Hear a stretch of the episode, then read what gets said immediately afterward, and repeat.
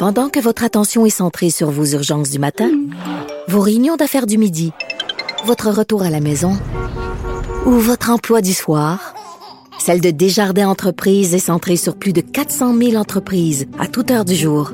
Grâce à notre connaissance des secteurs d'activité et à notre accompagnement spécialisé, nous aidons les entrepreneurs à relever chaque défi pour qu'ils puissent rester centrés sur ce qui compte, le développement de leur entreprise.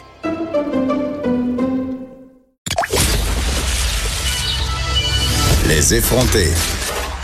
Deux heures où on relâche nos bonnes manières.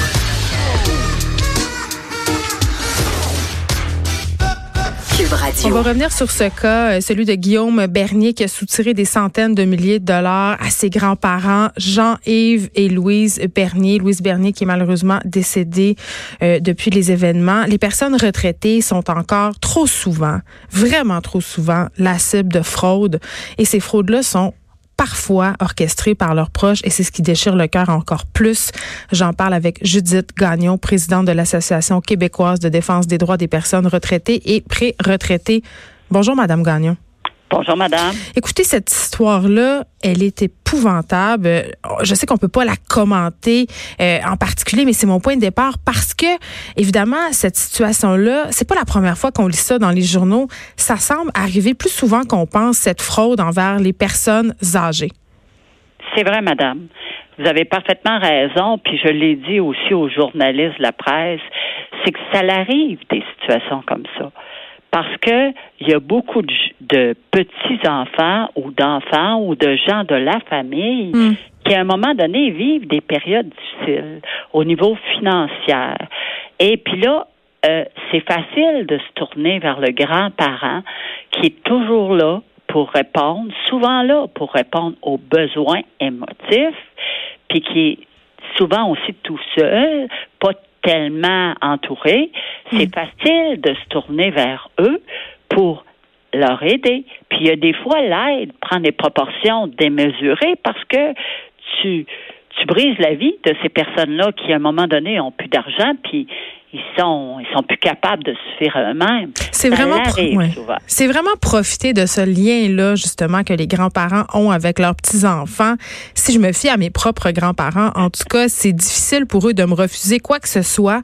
Et je, suis absolument certaine que si je me pointais, si j'allais voir mes grands-parents, et je leur demandais 100 dollars, ils me le donneraient sans hésiter, sans même me poser de questions, parce que euh, c'est un peu la nature de ce lien-là entre les grands-parents et leurs petits-enfants. Mais tu sais, dans le cas de Guillaume Bernier, on s'est rendu à des centaines de milliers de dollars quand même. C'est une fraude qui s'est étalée sur plusieurs années.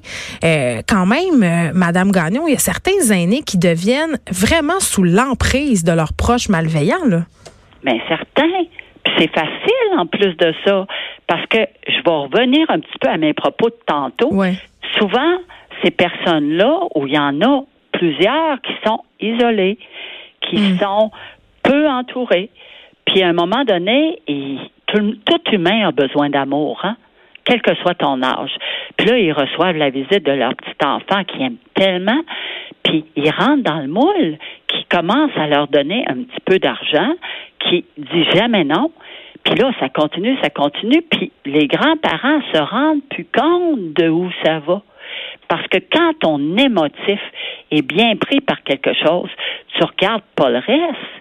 Puis là, tu, tu penses que c'est normal. Puis souvent, ils, ils, ils sont en confiance. Fait que ça peut durer, puis ça dure longtemps dans bien des cas. C'est c'est fréquent, je vous dirais. Euh, Mais vous parlez justement de ce lien de confiance-là, puis c'est tellement triste ce que vous venez de dire par rapport au fait que, puis on le sait, là, il y a beaucoup de personnes âgées, Madame Gagnon, qui vivent dans un grand état d'isolement. Donc c'est clair que quand ils reçoivent la visite, ils sont très contents. Puis j'imagine qu'ils se disent dans leur fort intérieur, mais si j'arrête de lui donner de l'argent, il, Il va. C'est ça. Puis ça, c'est épouvantable. Puis un autre aspect aussi, je crois, c'est que quand c'est ton petit-fils ou ta petite-fille qui te prend de l'argent, qui te vole de l'argent, ben la tentation de rapporter ça à la police ou, ou- aux proches, aux autres personnes de la famille, elle doit pas être tellement là, là ça doit être caché. Mais c'est caché certain, parce que tu as honte aussi. Hmm. La honte, la culpabilité. Vous savez, là, la culpabilité, c'est fort, c'est très fort. Des fois, tu te fais avoir, puis tu te sens coupable de t'être fait avoir parce que tu dis, je suis pas correct, je suis pas assez vite ou quoi que ce soit. Fait que là, c'est tu, je vais briser les liens de la famille, qu'est-ce qui va arriver, ça marche déjà pas beaucoup. Tu te questionnes là-dessus. Puis, souvent, là, les gens peu importe, aînés ou d'autres personnes, on n'est pas habitué à dire non. On n'est pas habitué à développer des réflexes d'autodéfense, à se dire, ben, j'ai une limite à réfléchir. Qu'est-ce qui arrive si on me demande beaucoup d'argent? Est-ce qu'il faut que je continue? On développe pas notre capacité d'analyse. On reste beaucoup dans les motifs. Nous, à la QDR, on préconise que les aînés développent une capacité ou des réflexes d'autodéfense, puis qu'ils regardent la situation clairement, puis il y a beaucoup de ressources qui peuvent leur aider. Parce que quand tu restes au plan émotif, souvent, tu n'es plus capable d'agir. Puis quand tu, te rends vraiment compte de la situation, ben des fois, tu n'as plus d'argent. Il est trop tard. Ben oui. Il est trop tard. Ils payaient leur, leur loyer avec leur, euh, leur carte de crédit, ce couple-là. Mais euh, euh, parlons-en de la famille, puis qu'est-ce qu'on peut faire? Parce que dans ce cas-là particulier, puis vous en aurez d'autres à nous raconter, Madame Villeneuve, il y a des gens qui ont essayé de s'en mêler, tu sais, puis ça fait de la chicane et tout ça. Et là, ces deux personnes-là, en tout cas, apparemment, avaient toute leur tête. Je pense que la madame, à la fin, faisait un peu de démence. Mais tu sais, dans le cas d'une personne âgée qui, par exemple, souffre d'Alzheimer ou une maladie dégénérative, qu'est-ce qu'on fait? Parce que souvent, ces personnes-là donnent accès à une personne de confiance hein, pour euh, gérer leurs affaires. Est-ce qu'on est rendu à cette situation où il faudrait mandater une personne pour surveiller la personne mandatée pour s'occuper des avoirs? Mais c'est bon vos réflexions, madame. Est-ce que vous savez que le curateur public est en train de réformer ben, j'espère. La question de la curatelle? Oui, oui, c'est passé là, tout dernièrement. Et puis euh, ils vont ils changent totalement l'institution de la curatelle. Et puis ils, vont renforcer aussi toute euh, cette question-là de l'aide et de l'accompagnement mm. pour les personnes vulnérables. Ils vont aussi, ce qu'ils préconisent dans leur réforme, puis je vous inviterai à faire venir euh, le curateur public Denis Marcellet, il connaît très bien son On va l'inviter. Euh, ouais, je vous le dis, moi, j'ai été en commission parlementaire avec lui. Ben, il va avoir des accompagnateurs de, des gens qui ont un petit peu plus de misère qui vont pouvoir euh, donner des conseils aux mm. personnes qui sont plus vulnérables, qui vont être dans un registre, qui, il va avoir une certaine surveillance. Je veux dire, le monde est en train de changer, mais avant que le monde change au niveau de la loi, mais avant que le monde change, ce qu'il faudrait mettre dans la tête des gens, c'est d'avoir à cœur toutes les personnes de la société, d'avoir à cœur les gens plus vulnérables, parce que, tu sais, on reste pas toujours jeune, on reste pas toujours en santé.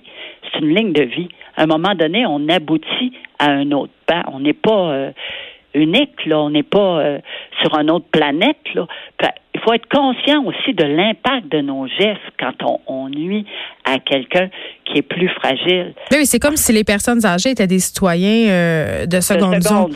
Est-ce que vous... on, le dit ensemble Est-ce que c'est pas vrai Est-ce que vous en recevez souvent des appels, Madame Gagnon, euh, par des proches qui sont inquiets pour leurs parents ou leurs grandes tantes, par exemple, qui ont l'impression qu'il y a d'autres membres de la famille qui profitent peut-être un peu trop de la situation? Souvent. Oui? Qu'est-ce que vous entendez? Euh, souvent, j'ai des. Je vais vous donner quelques cas. J'ai, mettons, une famille et puis il y a quelqu'un de la famille qui est nommé pour s'occuper euh, du parent qui est inapte. Et puis, euh, elle prend ça en main, euh, elle, met de côté totalement toute la famille. Puis à un moment donné, ben, elle, elle dépense, elle dépense, elle fait dépenser euh, la personne inapte. Et puis, à la place, euh, c'est pas un beau mot, là. Elle l'envoie dans un endroit d'hébergement hmm. sans tenir compte de où de son désir. C'est ça. Puis là, la personne est prise avec ça. Et puis la famille ose pas s'en mêler ou a de la misère à s'en mêler. C'est quelque chose. J'ai même déjà vu, madame, puis ça, c'est ça m'a fait ça m'a brûlé le cœur, brisé le cœur, euh, une famille qui euh, refusait que l'ami qui avait vécu avec euh, son, le parent euh, ait visité la personne. Vous voulez dire son chum ou sa blonde, là? Ouais, aille visiter euh, la personne dans une résidence. Fait qu'on les traite comme des bébés, nos personnes âgées, comme s'ils avaient plus soudainement le libre arbitre, comme s'ils étaient redevenus des enfants. Exactement, et c'est inacceptable parce que c'est pas vrai. Toute personne a en elle Hmm. un, un désir de vivre, une dignité. Faut respecter toute personne. Elle est pas, tu sais, mettons quelqu'un un- une certaine problématique, mais elle n'est pas problématique dans tout. Il y a un bout d'elle qui a une vérité, qui, est, qui est capable de décider. La personne a des sentiments, des opinions. Il faut en tenir compte. Parce que si on n'en tient pas compte, ben, coudon, ça marche plus, là. Quelque part, on, on n'est pas correct au niveau du respect et la dignité des personnes. Et c'est à cause de, de, ça que ces situations-là peuvent se produire et se produisent beaucoup plus souvent qu'on pense. En terminant, si on pense qu'on a un proche qui est victime, qui se fait manipuler, euh, qui se fait voler de l'argent, qu'est-ce qu'on peut faire? Ben, je vais vous le dire, madame, la ligne aide à but aîné. On appelle là. Je vais vous donner le numéro de téléphone. Allez-y donc. 1-888-489-22 8-7. Merci beaucoup. Judith Gagnon, présidente de l'Association québécoise de défense des droits des personnes retraitées et pré-retraitées. Et j'ai envie de dire, parce que je lisais toute cette histoire-là ce matin dans la presse, euh, un, reportage par Louis-Samuel Perron, euh, le juge quand même euh, qui a condamné Guillaume Bernier à 33 mois de prison, il lui reste 20 mois à purger, devrait rembourser 100 000 en disant à son grand-père. Il a rien dit à la cour, il a pas commenté, il a baissé les yeux.